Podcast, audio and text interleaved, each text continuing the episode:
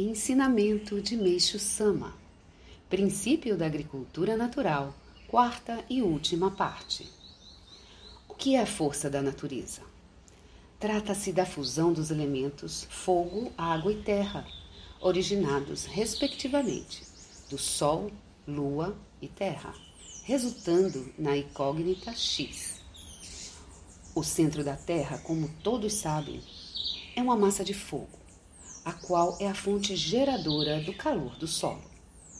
A essência desse calor atravessa a crosta terrestre e preenche o espaço até a estratosfera.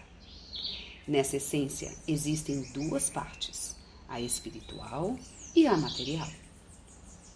A parte material é conhecida pela ciência como nitrogênio, mas a parte espiritual ainda não foi descoberta por ela. Paralelamente, a essência emanada do Sol é o elemento fogo, que também possui uma parte espiritual e uma parte material. Esta última é a luz e o calor, mas a outra também ainda não foi detectada pela ciência. A essência emanada da Lua é o elemento água, e sua parte material é constituída por todas as formas em que a água se apresenta. A parte espiritual, da mesma forma, ainda é desconhecida. O produto da união desses três elementos espirituais, ainda não detectados, constitui a incógnita X, por meio da qual todas as coisas existentes no universo nascem e crescem. Essa incógnita é semelhante ao nada, mas é a origem da força vital de todas as coisas. Consequentemente, o desenvolvimento dos produtos agrícolas também se deve a essa força. Por esse motivo, podemos dizer que ele é o adubo infinito. Assim, reconhecendo-se essa verdade, amando e respeitando o solo, a capacidade deste se fortalece espantosamente. Este é o método agrícola verdadeiro e não existe outro. Portanto, Praticando este método, o problema da agricultura será solucionado pela raiz. Há mais um fator importante.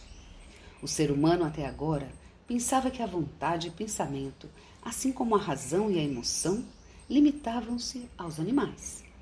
No entanto, talvez se o leitor souber que eles também existem nos corpos inorgânicos, ficará boquiaberto.